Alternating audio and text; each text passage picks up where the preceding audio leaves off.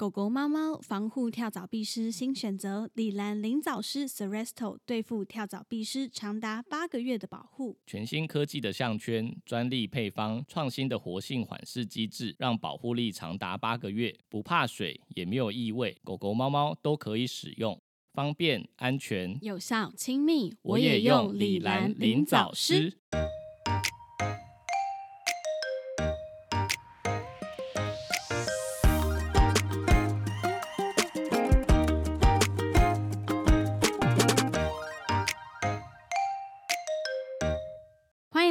闷闷 vet 兽医碎碎念，我是兽医师马克。我是动物医院柜台小鱼。我们的节目会在每周四的晚间六点更新，为大家带来动物医院的日常生活以及闲聊，提供宠物医疗相关的知识。我们今天要来聊奶茶前几天去做头发的事情。有人想要知道他做头发的事情吗？好了，不是啦，他他做头发的时候遇到美发师的助理，然后跟他聊关于狗狗的事情，好吧？嗯我们今天没有要聊他的发型啦，哈，嗯大家不要担心。好，我先讲一下这个故事好了。反正他前几天去做头发，然后遇到美发助理呢，就发现奶茶是在动物医院工作的人，然后他就跟他聊天，然后就说：“哎、我们家有一只腊肠，现在三岁，最近去做了结扎，花了一万多块，他觉得好贵哦。”然后奶茶这时候呢，就跟他说：“哦，那应该是设备比较完善啦，手术的无菌啊，可能做的比较好，所以费用才会比较高。”就是想要洗脑他说一分钱一分货这件事。哦，对对对对对，是职业病嘛，没办法，想要说服嗯他。后来呢，助理就跟他分享说，是因为他前几天晚上狗狗就是突然不吃饭，发现他的睾丸变得异常的肿大，赶紧带他去了二十四小时的动物医院。然后医生判断说，哦，有可能是撞到才会变成这样，建议还是手术拿掉会比较好。到底是有多肿，可以到直接建议要手术拿掉？是是跟茶叶蛋一样大了吗？这也太夸张了吧？他应该没有讲啦，对吧、但是哦就是奶茶那时候就以为说会肿这么大，然后医生又说撞到，会不会是破掉了还是什么的诶等一下血肿我想问一下啊之类的？睾丸睾丸破掉就是会肿一大包血肿在那是吗？嗯，其实我没有遇过睾丸破掉的案例，就是 好了好了我，遇到很多车祸的被狗咬，但是但是睾丸都是完好的。等一下你说睾丸被别的狗咬哦，不是，我是说我我遇到这么多车祸跟 被狗咬的狗，但是我没有遇过就是睾丸破掉的，所以我不知哦道搞完破掉到底会怎样，我没有遇过。哦，懂懂懂，好了，反正助理后来也跟那个奶茶解释说，哦，睾丸没有破掉。然后嗯奶茶就跟他说：“哦，那可能是睾丸扭转了，那应该还蛮痛的。但这样如果手术费只要一万多块，其实算便宜。”然后助理嗯就说：“哦，对对对，因为医生检查之后也觉得应该是睾丸扭转，而且是真的嗯很痛，因为狗狗一直哭，然后都不愿意吃饭。”对，然后奶茶就跟他说：“哦，还好你有提早发现，不然到时候坏死，有可能引起一些就是器官衰竭啊。那时候就真的不是一万多块可以解决的事情。”然后嗯助理就说：“嗯，他回去之后也就好了，然后也愿意吃，连脚的指尖炎都好了呢。”然后奶茶就跟他讲说：“嗯，指尖炎应该是因为就是手术完之后一直戴着头套的关系舔不到，所以就脚趾的指尖也也跟着一起好了，应该不是因为 睾丸的关系它才好的。可能也有开抗生素吧，嗯所以就算那边有一些感染的问题也都好了。对对对，然后反正奶茶就跟我们分享这件事情，我们想说来聊聊看睾丸扭转，因为我说真的我没有听过啊，我我也没有遇过睾丸扭转的狗，嗯，其实我也没有遇过。我也没遇过啊。到底为什么会搞完扭转啊？应该什么状说况下会搞完扭转？应该说我们我们有听过，但是一直以来都没有遇过。对啊，嗯，所以我那天就是听他讲完之后，我就去 Google 一下，就是到底什么样的状况比较会发生。但我但我先搜寻，然后是先搜到人的，然后我就好奇就点进去，嗯嗯嗯然后就看到他说就是呃发生通常都发生在青少年，因为他们那时候就是提提稿机的力量比较强大，所以哦就是可能有一些突发的，就是搞完被上提的时候，他可能就扭转。然后他就说发哦生的时机很常在睡觉的时候，或者是激烈运动很激动的时候。然后我就想说那，哦那动物应该就是推推敲过来，应该也是类似的状况，就是比较剧烈运动之后可能会发生。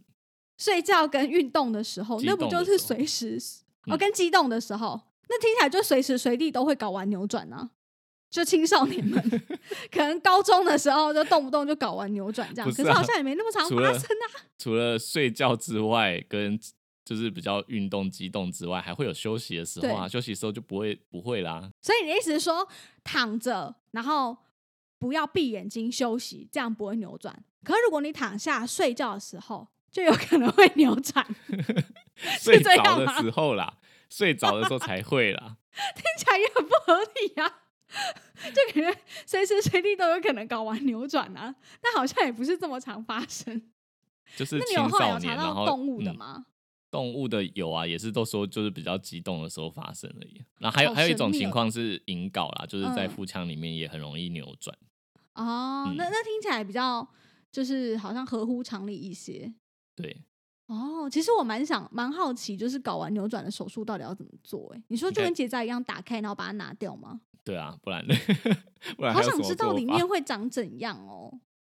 就是那通常要怎么诊断有没有睾丸扭转？呃，其实要确诊的方式应该是要扫超音波，然后去看血流的状况。因为哦如果他今天哦是因懂为其他的因素发炎造成的肿胀，他的血流应该会嗯变得更丰富。啊，对懂懂懂。然后中间会有一段可能就是过不去的，那那个地方可能就没有血流，这样。对，如如果是扭转的话，可能血流就不会更丰富，反而是会哦，没有血流。懂对，懂懂懂懂懂，原来如此。嗯然后那搞完扭转的话，唯一的治疗方式也只有手术这个选项吗？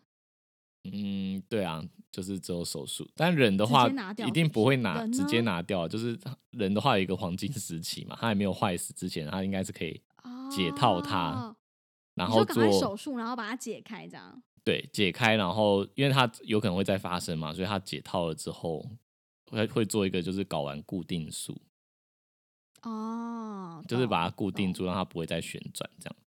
对，但是动物的话就、哦通常就顺便结扎了，除非它刚好有嗯它是什么就是民权的总工之类的，可能才会留下来吧。哦、对，可是一颗还是能生呐、而且啊，你那天是不是有查到资料说，通常人呐、当你嗯一颗发生睾丸扭转的时候，另外一颗也是好发的高危险群，然后通常医生会把另外一颗也一起做固定，哦，对啊，对啊，两颗都会做固定。就是两颗都得一起做固定这样子。嗯，好，那讲到就是睾丸扭转啊，我刚刚前面不是有讲到一个说，就是那个鸡鸡收不回去的事情吗？我不知道听众对这件事情会不会很陌生呢、因为其实我真的比较常遇到的是鸡鸡收不回去，你说阴阴然后主人茎卡在外面哦，对，就卡在外面，然后哦有主人通常啊带来就会有点傻眼，就是说呃，你知道他们挂号的时候就有一点欲言又止，会有点尴尬。来就是说呃，我家那只狗啊，就是公狗，然后它的那个鸡鸡露在外面好长一段时间了，然后我帮他推啊，然后也推不太回去。是不是要嗯赶快去看医生？这样，然后我们就说哦，对，赶快带来啊什么的。然后主人带来也是会有一阵尴尬，这样子。主人就说哦，他刚刚就是在那边很兴奋，一直弄啊。然后我就发现他就收不回去了。然后他们应该是我在想他们是不是很害怕，很害怕就是我们有什么误会之类的。对怕怕我们误会说是不是他去弄的，好可怕。哎、你有发现就是哪一种狗最容易这样吗？贵宾，我遇到是贵宾狗。我发现很常发生的是吉吉娃娃或贵宾。对对对对对，就这两个，他们超容易说。嗯为什么？难不成吉娃娃嗯天生舌头长，下面也很长吗？嗯，有有我觉得有之前有遇到一些真的比较真的比较大一点。我们之前有遇到有一只，它是站着的时候，因为它脚可能没有到很长，但它站着的时候竟然可以碰到地板。太扯了啦！那是多长啊？但是但是他们会卡住的原因啦，就是通常就嗯是我的观察，就是 我觉嗯得它的包皮可能比较短，然后阴茎就是常常都会露一点点在外面，然后它可能常常要去舔，哦然后舔到就是尖端有点哦发炎之后，就是它就可能一兴肿起奋一勃起来就卡住，对对对，哦，原来是嗯这样。因为其实我我也不是真的很很知道说它真正收不回去的原因，我只知道说就是带来之后，通常我们会怎么做。怎么做？你你还记得怎么做吗？还是你说明好了，我怕我讲。如果它 如果它没有就是很夸张的肿大，就是我们会想办法把它弄回去，就是把包皮往前拉嘛，然后就阴茎就回去了。对那回去之后就是，如果它不会再掉出来，那就没什么问题。但如果它还是一直想要掉出来的感觉，有时候我们可能会在包皮的前端就是先缝一针，让它就是哦，有时候会啊，就是让它先卡遇过要在里面缝的一段欸时间。呃，有的一直掉出来的，就是很反复会发生的，会先暂时性先让它在里面休息，它才它就会缩小，需要一点时间。对那还有一种哦情况对是，你包皮往前拉，它也是一样卡住，就整个卡死了，弄不进去对了。对，有时候我们会用用比较高张的生理食盐水，对呃，或者是葡萄糖水，就是例如对说五二十帕、五十帕的，会用嗯湿的纱布就是敷在上面。对呃，因为渗透压的关系，像这些水肿的状况就是会被脱水出来，然后就可以比较容易哦复位回去。他那做这件事情的时候是会痛的吗？嗯，应该会吧，会很刺激，应该会。吧。天哪！嗯我觉得男性听众这集不要听，就先跳过 前面这一趴，就是各种哪那么夸边听？边觉得下面很痛这样子。讲到这个阴茎跟龟头的事情啊，我就想到以前有一件很好笑的事，嗯就是你知道他们哦、就我们我们业界就是俗称鸡鸡农啊，就是他们不是常常啊，会对舔舔一舔之后对对对就是前面就会有一点点黄绿色的分泌物。对对，但其实这个东西它有一个比较学术化的名字叫做龟头包皮炎。对对，就是就是讲，就是描述它就是 龟头阴茎的地方跟包皮的地方发炎了，有感染了，所以才会这样子。对，那以前就是我嗯刚入行不久的时候啊，就是那时候我还在还在诊间跟诊的时候，就有一次就是学长就是跟主人在讲解这个疾病，对，然后他就讲成龟皮包头炎，然后我在旁边就忍住笑，不能笑这样，因为我就觉得很好笑，就是 哎、可是可是我觉得通常主人会嗯自动脑补，就是这四个字很神秘哦。你就算讲成龟皮包头炎、嗯或包什么包头龟皮炎，你嗯还是会觉得好像听起来很合理，你有觉得吗？就当下你还是会自己脑补进去，就会知道哦，医生在讲的就是这个东西，你就不会觉得太奇怪。但那时候我我憋笑憋得很痛苦哎、我那时候憋笑憋得很痛苦，因为他讲好几次，就是他重复在解释这个名字。你说他一直重对对复吗？对，就讲了，就是接下来下一句他又再讲到他的时候，还是讲龟皮包头炎，然后我就在旁边，就是有点像是那种不能笑系列，你知道吗？就是笑了可能会有人冲出来打你我懂。我懂，我懂，我懂。好，我们这一集是那个宠物泌尿系列的，就是 一整系列讲三个主题。怎么可能？我怎么可能讲这个东西讲四十五分钟？没有啦，没有，前面开头而已啦。好，所以我们讲最后刚刚讲到那个龟头包，差点要讲错，龟头包皮炎，那它会发生的原因是什么？我们还是要回到那个专业科普的部分。嗯，发生的原因应该就是因为他们一直用用舌头去舔吧，因为口腔本来就有一些嗯细菌嘛，对所以就嗯，藏在藏污纳垢在里面。那通常治疗的方式就是说实在话，就是把它冲洗干净而已。嗯哦，就保持干净。对，就像 男生如果有这方面的问题，就是每天注意清洁，把它清干净就可以了。这样。嗯，对一样，的只是他们不会自己清，诶他们自己清的方法就是用舌头去舔，然后越舔越感染，越发炎对。对那说到说到这个东西，我又有一个就是还蛮想知道的美容迷思，就是你知道美容师都非常喜欢在公狗的那个部位留一小撮的毛，因为像我家的狗也遇过这个状况。这个我们不是说要找美容师来讲吗？对 对对，我我意思就是说，我梗们之后我我我要问美容师这个问题，没有啊，这之后要问的问题嘛，就是为什么要这样留嘞？嗯就如果有人知道，可以告诉我们，我们之后上节目应该也会分享给他们说他们说叫做，他们说叫做导尿毛。哦，真的哦、是怕它等下等下是怕它就是尿到旁边的毛，是不是？可是正常他们的阴茎又不会歪一边，会会，你有没有遇会过那个？有，我跟你讲，有的公狗那个鸡鸡的那个，就是它可能长得比较短，或者是就是角度比嗯较不好，它真的就会一直尿到自己的脚，或者是尿到自己的有这种事吗？有啦，真的啦，真的真的真的真的。之前我们有那个住院狗要带出去散步、尿尿什么的，我就有看过，就是它怎么尿都会。我记得那只是一只牛头梗，它有开过刀吗？没有没有，他天生就是这样，它哦记忆就是比较短，然后就是一直会尿到自己的脚。那我想，我还很认真研究它的构造，因为我之前是有遇过，就是有人开膀胱手术，然后可能就是啊那个伤口的缝合位置不的时候太好，就把那个就是嗯包皮有点往旁边拉，然后就有一点歪掉。啊，那这样真的很困扰哎、感觉要把它弄回来。弄回来就再做个整形手术就好了。对啊，不然就一直尿到脚，主人也很困扰哎、就脚嗯都会臭臭的啊、可是你看哦，如果它是歪的啊，就算有导尿毛嗯好了，导尿毛也是顺着包皮长，那也还是歪的啊。那就把它剃掉没？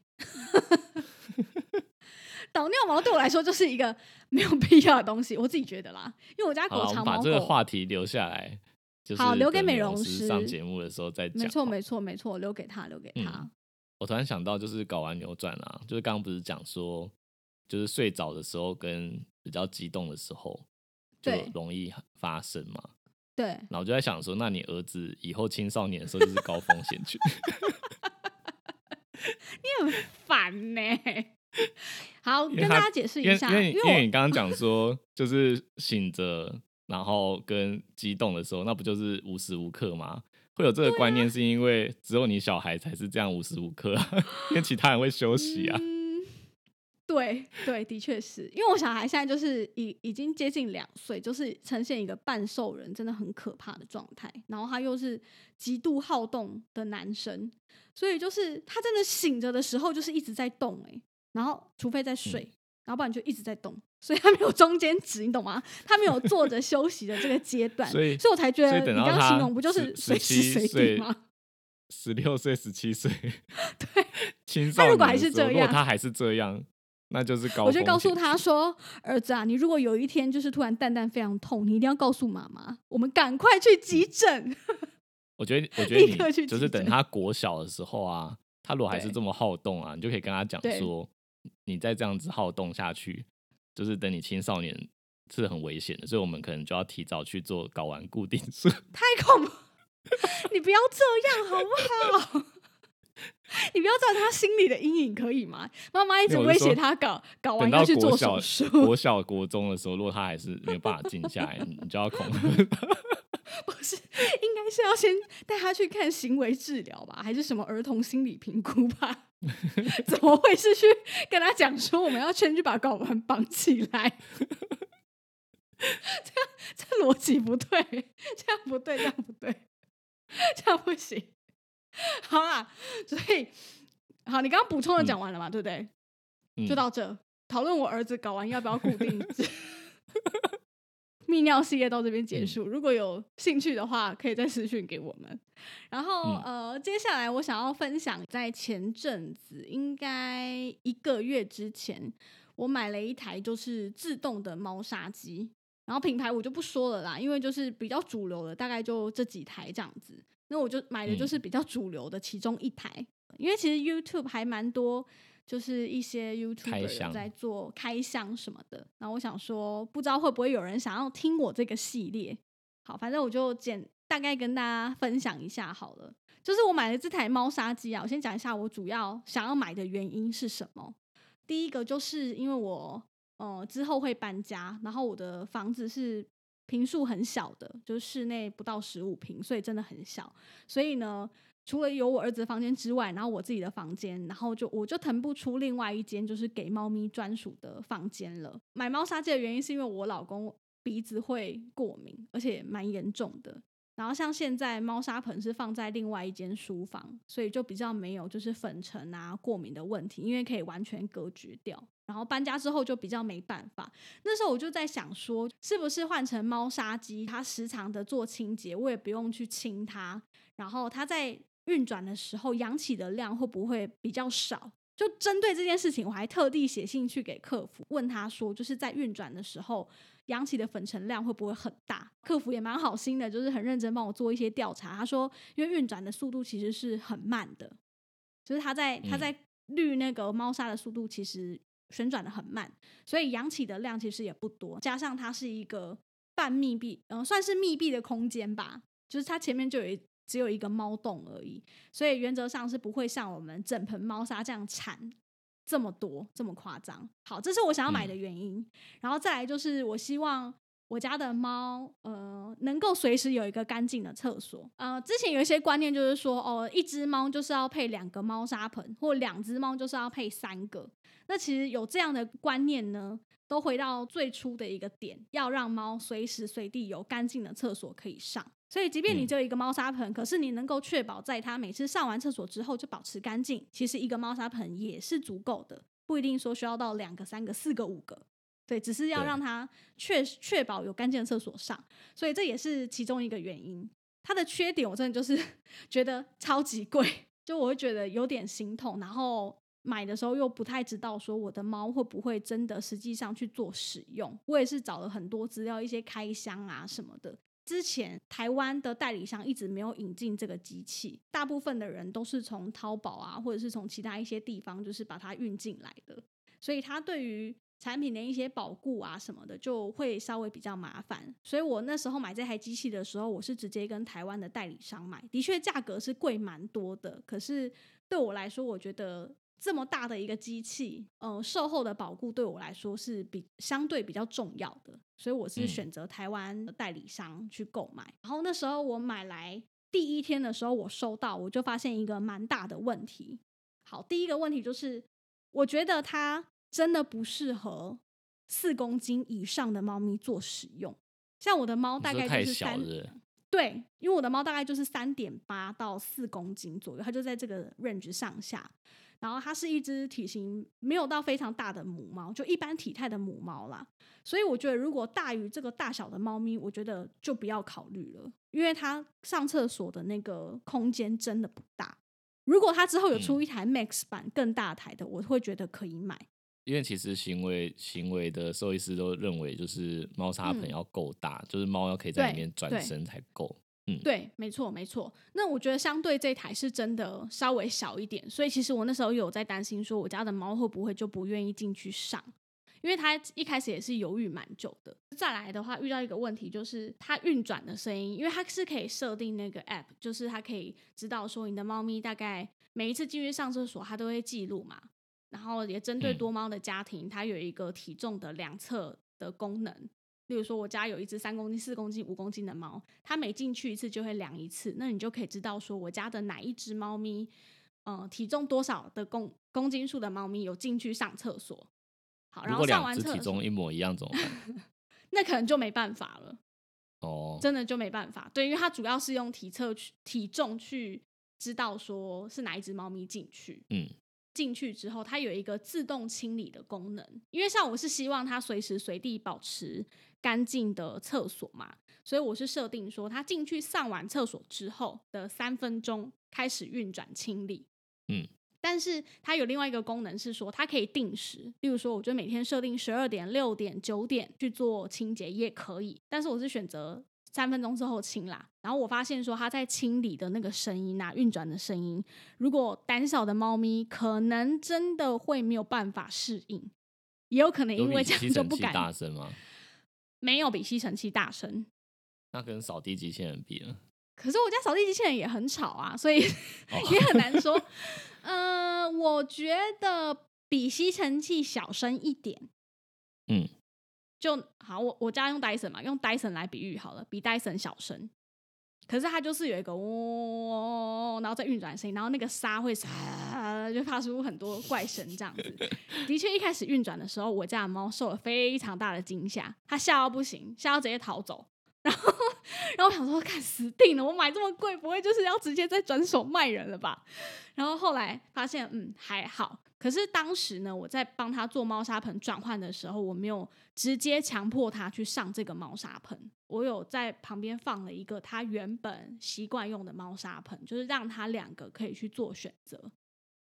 嗯然后当我发现哦，OK，就是慢慢引导他，他开始有去上第一次之后，我才把原本的猫砂盆先收起来。所以我嗯觉得我的猫大概花了三到四天左右，才真的愿意按照平常上厕所的次数去使用它。就刚开始嗯我强、就是收掉原本猫砂盆的时候，它一天可能顶多上个两次到三次，就的确频率是变少了。但是后来渐渐的，它用的比较习惯之后，它可以增加到正常的量，可能大小便加起来总共可能有五次到六次这样。嗯对，后来他直接我有观察到他上厕所的状况，他直接走进去是可以转圈的，可是真的就是 有点太小，它上面也是有有盖的吗？上面有盖，它完全就是前面只哦剩下一个猫洞。所以所以如果按照就是行为兽医师建议的，是不合格的就是一个不合格的。对，它是一个不嗯合格的猫砂盆。对，但是我那时候就想说，如果真的不适用，他不愿意上的话，我觉得那也就算了，就把它卖掉，因为我不希望因为这样子造成他一些心理上的压力，不愿意上厕所。但好险，很幸运的是，我家的猫愿意做使用。对，嗯，我还有发现一个问题，就是说，如果你买这这个猫砂盆，只是因为哦你不想要常常去清厕所，或者是呃没有那么多时间，或可能你常常要外出啊、出差什么，所以才选择这个猫砂盆。那会遇到一个问题，就是说你你会忘记去观察它的大小便是不是正常的，因为它太方便了。它就是每次上完都会一直清洁，然后就自动到下面的那个收集便便尿尿的那个地方，你会忘记它，可能一直到它完全挤满了之后，你才会去打开，你才会知道说哦，它最近便便尿尿的状况是怎么样。所以我觉得这是要特别注意的一件事情。嗯，如果你买了这个，我会建议啦，你还是每天去拉开看一下哦，今天尿尿便便的形态是不是正常的？因为很多身体的异常都是从上厕所开始的。所以像那种频尿啊频尿的状况，你可以从 A App 上面知道啊。嗯，可以，因为他上厕所的秒数会计算出来，尿尿一定就比较快嘛。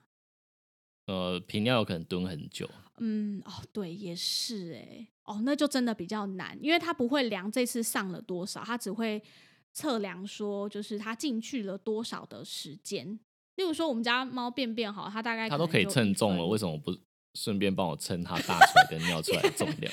好，希望那个厂商有听到这一集，一起做改因为这进。只它就是把 App 改写一下，让它去计算进去对我的觉得差异就好了。我觉得也是可以诶，对，但是它有分很多种沙啦，它好像不能，它不嗯能用松木沙，我看它只有矿沙啊，然后豆腐沙或者是混合沙，然后我现在用的是买这台机器送的混合沙，就是矿沙嗯混豆腐沙，对，它只能用凝结型的沙，然后松木沙哦它上面没有写，所以我不确定可不可以。不能称重，他没有办法帮你算排泄的量，应该是因为他不知道这个是大便还是尿。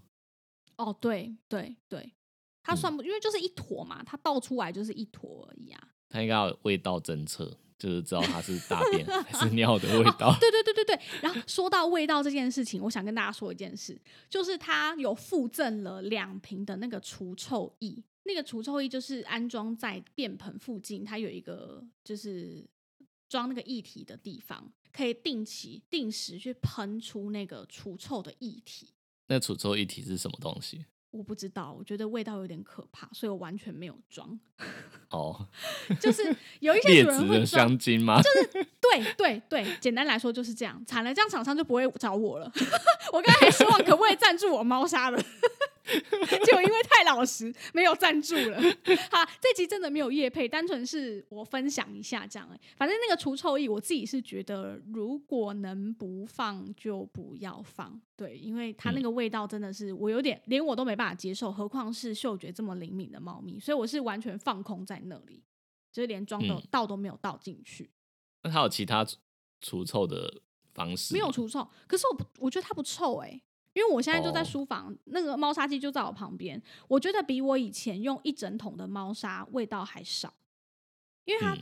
掉下去收集那个便便尿尿的地方，其实是算是一个半密封的盒子，我在想会不会它正常的话是没有味道的。我在想会不会过几年，就是那个 Dyson 就也出一台，它就底下还有空气滤镜这样，哦因为它不是本来只做吸这个尘器吗？牌子也有后来出空气清净机跟吹风机啊，搞不好下次就发现这个有商机。有可能哎、而且这个牌子有出一台就是小的那个空气清净机。就是那种一长条，像一个蓝牙喇叭这么大而已，然后它可以放在旁边。它有出啦，只是我没有买，因为我我这边就有放一台空气清净机，但我实际上使用真的是觉得还蛮不错的，就是嗯至少能维持便盆的清洁，然后还好我家的猫也愿意去上，对，嗯然后啊，那我我那那它有可能嗯会出现，就是之前我们在节目讨论过那种意外吗？我觉得不会耶，因为它其实它其实还算敏感哦。说到这个，对我上次发生了一件事情，我觉得可以跟大家分享。因为奶茶听完之后就觉得，天啊，这机器很安全。我来分享一下好了。反正那一次呢，就是因为我看它猫砂的量就是变得有点少，然后机器它上面其实会显示你现在猫砂的量，例如说正常是一百 percent，然后它降到九十七。九十七、九十六，其实我就会差不多补。我习惯是把它补到 max 的那个线，因为我家的猫它习惯就是一定要挖到底，所以太薄的话，它我觉得就不太好，因为它会尿得很旁边。好，反正我就发现，诶，猫砂少了，我要补。然后因为它补的嗯方式呢，正常来说应该是要把它的总开关 off 掉，打开嗯上面的盖子，然后补进去。它上面有一个盖子，打开之后它可以直接就有一个洞可以补进去桶子里面。我那时候忘记按 off，我想说就是应该还好，就直接打开盖子就开始倒那个猫砂嘛。然后再盖回去之后呢，发生了一个 issue，就是机器显示说有一只一公斤的猫咪进去厕所，因为 就是他以为我补的猫砂是一只猫，然后他嗯就 一直显示一公斤的猫在里面，然后我想说啊，死定了，这下要怎么办？我想说好，应该要先关机才能加吗？对对对对对对对流程是什么？正常来说是要这样。好，反正我、我就哦直接加了嘛，我忘记了，因为我才就是使用第二次准备补第二次的猫砂而已。我就想说啊，不然就立刻把它清理一下好了。我就从那个 app 点开，就是写了立即清理，我就想要点进去试试看，看能不能立即清理。想说清完一次应该就没事了吧。结果他一直写显示就是不不可以，因为他就是觉得猫咪在里面，就是一有一只一公斤的猫在里面，所以无论就是后来我尝试把 app 重新关掉再打开，然后机器重新关机再打开，OK 都没有用，它就是觉得猫咪在里面，而且我觉得最安全的地方，你说这样很嗯安全，但我觉得他这样很不智慧，就是为什么？他他怎么会不知道你家没有一只一公斤的猫？这个也是一个很简单可以设定的、就例如说，可是就是有一公斤的重量进去啦，所以他觉就得例如说，它可以一开始你 app 设定就是我有嗯几只猫，然后各是几公斤。他如果发现这个数字不对，他就装作没有就好，或者是再警告你为什么会差一公斤。可是不行啊，他就是那、嗯假设真的有突然有一只朋友来的又不会有半只猫跑进进去，没有啊，如果朋友朋友的猫来，他他这我觉得这样反而安全呢、他就是觉得里面就是有一个重量在，他就是不能运作。我觉得这样也好啊，不然它要是真的运作，哦里面假设真的来了一只一公斤的猫怎么办？他应该有一公斤的猫进来，他就说这不是你的厕所，然后把它赶走，那把它踢出去，发出声响吓跑它之类的。烦死了。好了，反正就是后来我把 app 直接删掉之后，我想说再重新下载一次，连接一次应该就可以，结果还是不行。它就是以它机机器本体侦测到的为主，所以我就觉得哎、诶好像还算可以。然后总而言之，后来就是怎么解决呢？就是把那一公斤的猫砂挖出来，然后他就觉得 OK，猫这要挖很精准吗？差不多，反正它如果你会显示嘛。如果你挖，例如说像你一多了一公斤嘛，然后你挖了八百克出来，他跟你说里面还有一只两百克的猫哦，这样我不知道，反正我就是挖了一堆出来，然后它就显我的 app 就跳出来显示说，OK，有一只一公斤的猫花了多久时间上厕所，它现在所以它花了多久时间上厕所？我忘了啦，可能两五分钟之类的吧，五六分钟。那我那我想到一个实验呢、就是你现在、嗯你现在里面有猫砂嘛，你就挖挖一公斤的猫砂出来，就是在它没有关机的时候，为什么要他会跟你说这样？他会说猫砂砂我少猫砂损失一公斤不见了，不知道去哪里，知道吗？它不会，它会显示猫砂的量变少了。它会称它原本猫砂的重量吧？我猜。哎，那那假设今天猫就是嗯嗯，它那种有有些猫不是会自己挖沙挖很夸张吗？它如果喷出来的话，量不就变少吗？但也没有到一公斤这么多啊！你喷是能喷两百克吗？也不可能啊！我有看过很夸张的啊，有啦有真的有有。你问你问奶茶？哎，不是啊，可是重点是它最后也会跟那只猫一起出来啊。那只猫最后还是会出来，它也是等它出来才会亲啊，所以就没有这个差别。所以假设今天我的猫如果叼了一个娃娃，然后丢在里面，它就卡住了，它就不会运作。哎，因为真的有猫会这样啊，就是会喜欢把一些玩具丢到猫上。我知道，我知道，我知道。对，反正我上次就遇到这个状况啊，想说分享给有兴趣想要买的四主，就可以考量以以上这几个点。对，有缺点也有优点。嗯，反正最大要克服的就是你有可能花就是这么多钱，对，然后他如果不不用的话，你就要卖掉了。哦，我我之前看一个，就是那时候在做功课的时候看到一个很好笑的文章，就是那个主人啊就说，呃，要怎么形容呢？反正它这个机器在运作的时候，它是用一个类似像呃漏斗，呃那个叫什么滤网的东西，它是整个机器。呈现一个三百六十度旋转，然后它旋转的时候会把那些就是结块的大便尿尿滤掉。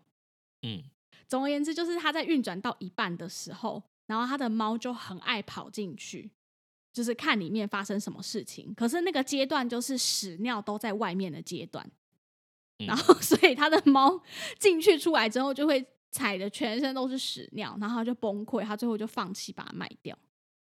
所以这也是，如果你家的猫是一个好奇宝宝，就是什么都要一直进去看的话，那真的也有可能不适合。所以我觉得买这个机器真的是很大的风险呢。除非说你先找到一个就是备案，例如说，如果我买了没有用，你看要不要找个人接收它，这样子找个多猫家庭看能不能接收它，这样会比较保险。不然真的就是很浪费，因为这一台真的是超宝贵。可是就的确换得很多时间呐，因为像我要带小朋友又要清猫砂什么的，其实就少一个工作，你就觉得啊开心蛮多的。然后他又可以随时有干净的厕所。对我就是懒，我就是懒，所以我用了很多就是科技产品，我的饮水机跟饲料机也都是科技产品呢。就史上最懒的主人。但是，就像我说的，用这些科技产品不代表说你可以对你的猫不闻不问。你每天还是要去监测一下它的上厕所啊、饮食、喝水是不是正常的。即便用了饲料机，也要定期去做清洁，它的盘子也要常常清洗，然后里面的干燥剂也务必一定要换，这样才能够保持那个饲料的新鲜。饮水机的滤网也是要换啊，虽然都是耗材，真的都很花钱，可是就是。嗯，可以换取你一些时间，对，但是还是要去关心猫咪啦。分享完毕，我还蛮多猫咪相关的周边商品，有兴趣可以来讲。不是啊，你周边商品刚刚不是都已经讲完了吗？嗯，我还有哎，我还有更，我还有一个智能冷暖窝哎，就是它可以有冷气，然后有暖气。对，你上次有讲过，就那时候我们还讲说，这样真的不会太烫吗？会不会它就被烤熟了之类的？但我跟你说，那个窝在夏天就是一个窝，你懂吗？就是我的猫根本就不会在夏天的时候进去，因为没有猫喜欢就是一直被风吹啊。它的夏天应该原理是通风了吧？它没有风，它没有风，它没有风吗？对，它是借由底层的那个铝板，铝板会就是加热或者是变冷。对啊，铝板是冷的就会是就是我们会担心加热的时候会不会低温烫伤什么的。而且他不是每次都把那个垫子直接踢掉吗？他觉得不够烫，他还要 踢掉，然后直接对，他会把它踢掉，直接 睡在那个铝板上。自己煎自己。所以就是说，你还是要随时随地去试一下那个温度。像我就是调大概温温的这样，因为我自从知道它会踢掉之后，我就不敢调那么热了。好，这个也是我觉得 值得买吗？还好，没有很值得买，因为夏天它就是不睡，然后冬天如果你的猫愿意跟你睡就没有问题了。是因为我的猫它要回自己房间睡，这它有它的坚持，所以我只好给它一个窝，因为它房间真的是超级爆炸冷。我们全家最冷的地方就是它的房间，然后我又怕开暖炉，它会就是电暖气，我又怕发生危险，因为整个晚上我又不在房间，所以就买了这个窝给他，还算好用啦。好啦，下次有人有兴趣再来讲这个，好吧？嗯，好。然后我们最后想要回答一下那个粉丝提问的部分。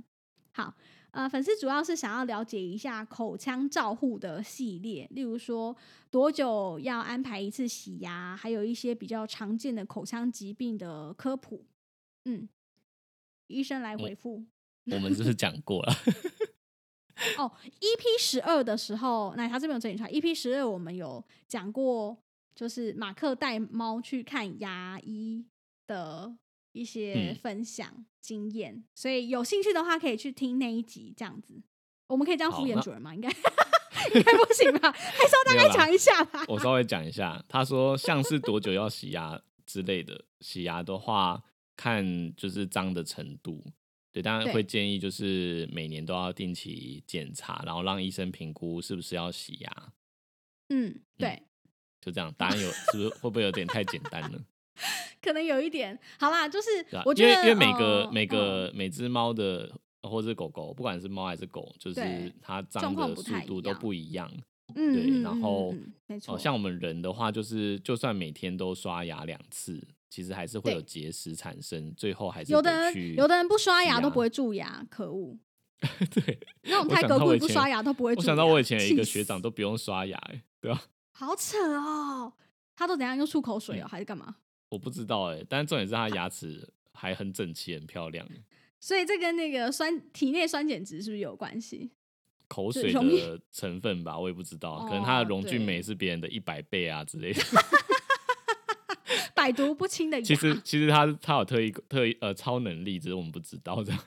对，没有没有人研究出来。我我觉得就是可以再去给医生评估看看，看看他牙呃结石生成的状况，就是脏的状况。因为有的狗狗真的就是半年就很脏，有的狗狗可能到两三岁洗牙，你还觉得哎只有一点点，就是卡一点牙垢啊，还是一点点结石在表层。嗯，所以每只狗狗状况都不一样。我觉得比较准确的就是靠你日常的保养，然后你平常的观察。假设你发现真的。看起来脏，而且脏的蛮快的。随着年纪大，可能越来越容易脏卡垢，那就是要缩短去安排洗牙的时间。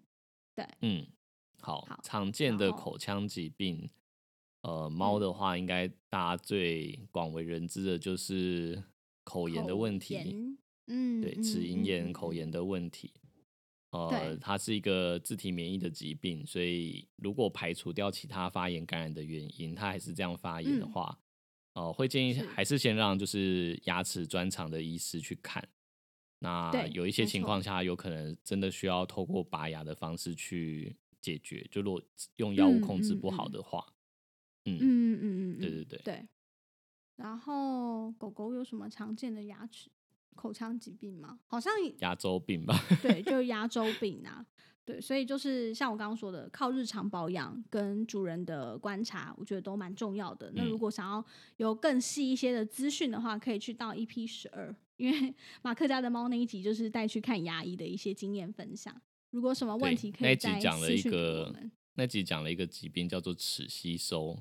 嗯嗯嗯嗯，没错，常见的嗯口腔类的肿瘤，没关系，反正那也就是医生检查的时候有发现就会跟你说。或者是平常自己有都有刷牙的话，应该也会发现了。嗯，好，好，OK。那我们今天的讨论大概就到这边喽。如果你喜欢兽医碎碎念，记得追踪我们的 Instagram，也可以到 Apple Podcast 给我们五颗星的评价，再写下真实的评论支持我们哦。感谢大家的收听，再见，拜拜拜拜。